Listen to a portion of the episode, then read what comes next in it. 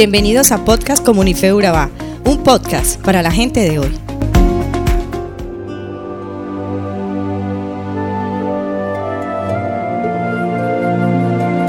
Jueces 6, versículo 1 al 40.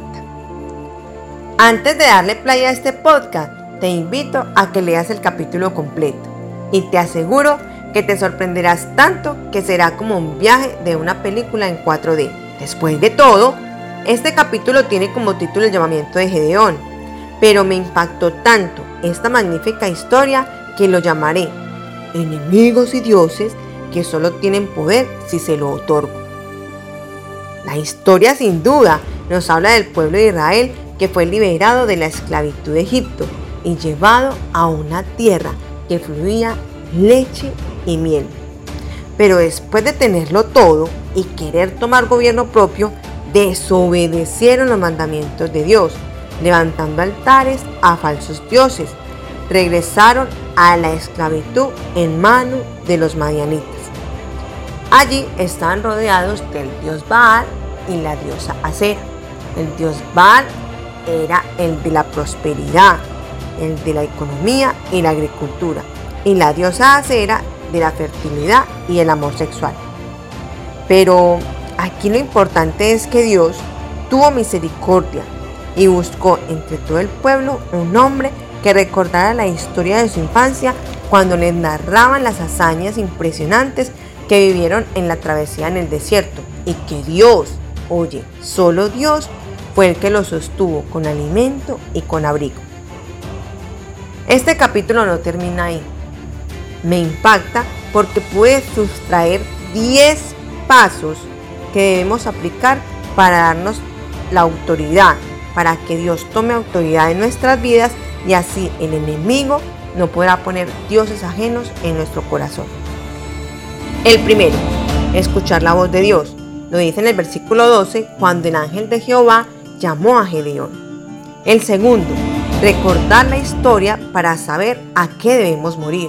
Lo habla en el versículo 13. 3. Tener a Dios como nuestro primer aliado. Lo habla en el versículo 16. 4. Tener la intimidad con Dios para crear un plan. Versículo 18. Quinto, recibir la bendición y el perdón de Dios para enfrentar nuestros enemigos. Lo habla en el versículo 23. Sexto, firmar el nuevo pacto en el altar de Jehová. Eso está en el versículo 24. Séptimo, llevar a cabo el plan que Dios diseñó. Lo habla en el versículo 25 al 28. Octavo, no temer a las cenizas de lo que ya fue destruido. Lo habla en el versículo 30. Noveno, el enemigo y los dioses no podrán hablar ni actuar porque ya perdieron potestad frente al gobierno de Dios. Ahí está, en el versículo 31 y 32. Y décimo, la llenura del Espíritu de Dios llega a tu vida. Versículo 33. Son 10 pasos, muy simples, muy sencillos, pero que nos llenan y nos retan en nuestra vida espiritual. Así que te invito a orar. Porque tú, oh Dios, me has enseñado que el diablo no tiene potestad de mi vida. Hoy me aferro a tus promesas, entendiendo que debo morir a mi viejo hombre, que debo morir a mis pecados y que no puedo caer en la trampa del enemigo frente a mi pasado.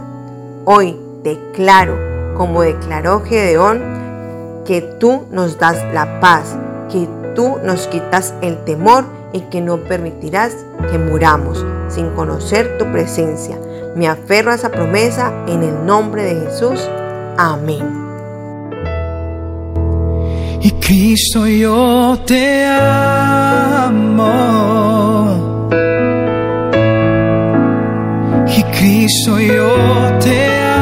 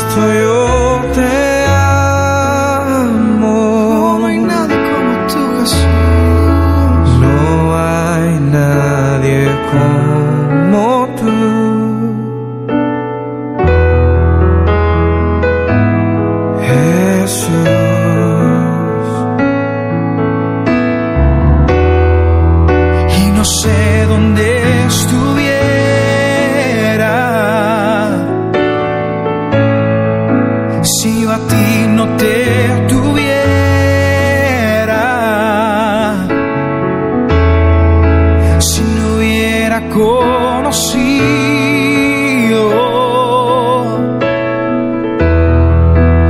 al Dios que me ama. Oh, Cristo, yo te amo. Cristo, Cristo. Cristo, yo te amo. Te amamos, mi Jesús.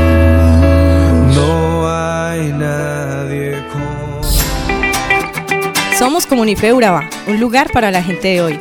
Síguenos en redes sociales como Comunife Urabá y en la web www.comunifeurabá.com. Allí encontrarás todo un contenido digital reservado de parte de Dios para ti.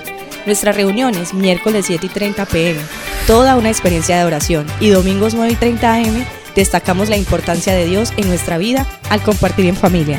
Te esperamos.